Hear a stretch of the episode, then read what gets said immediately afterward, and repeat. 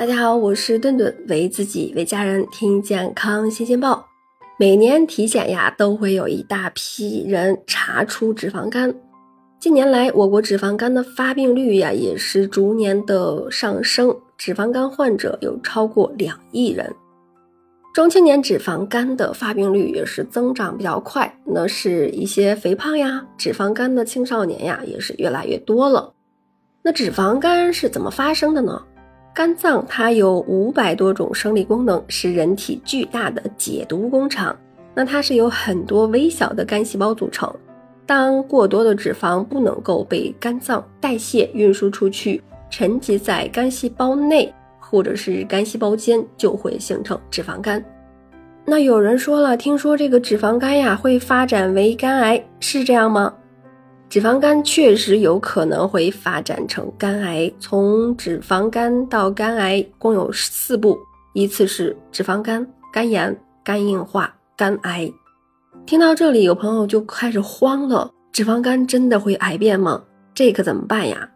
那大家先别慌啊！一般来说，脂肪肝是属于可逆性的疾病，早期诊断、及时治疗，大部分的脂肪肝病人是可以恢复正常的。那当出现轻度脂肪肝，就应当引起重视了，抓住时机将脂肪肝逆转，别等到无能为力再后悔，那就后悔莫及了。那如何预防和改善轻度的脂肪肝呢？教大家几招。第一个就要控制体重了。有研究显示呀，如果体重减轻百分之五以上，百分之五十八的脂肪肝患者的症状就会得到减轻。那如果体重减轻百分之十以上，脂肪肝的呃缓解率就会达到百分之九十，那纤维化的逆转率就会达到百分之四十五。那建议脂肪肝患者每周减重在零点五到一千克，那一年内的体重减轻百分之五以上，直接达到健康的体重。再一个呀，就是均衡饮食。脂肪肝患者并非是一口肉就不能吃。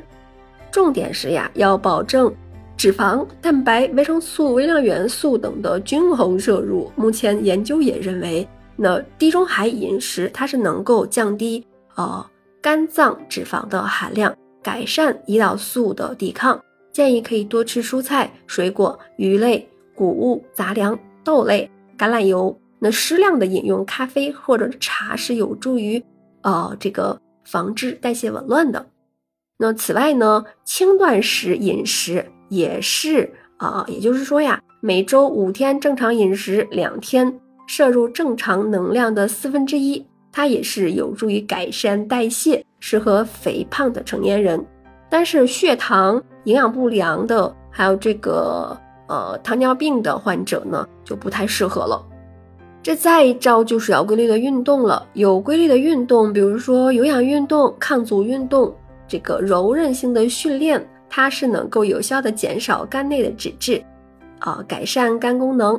建议呢每天进行有氧运动三十分钟以上，不要超过一个小时。那每周至少运动五次。那它可以选择呃游泳呀、慢跑、骑车、快走、跳舞等等。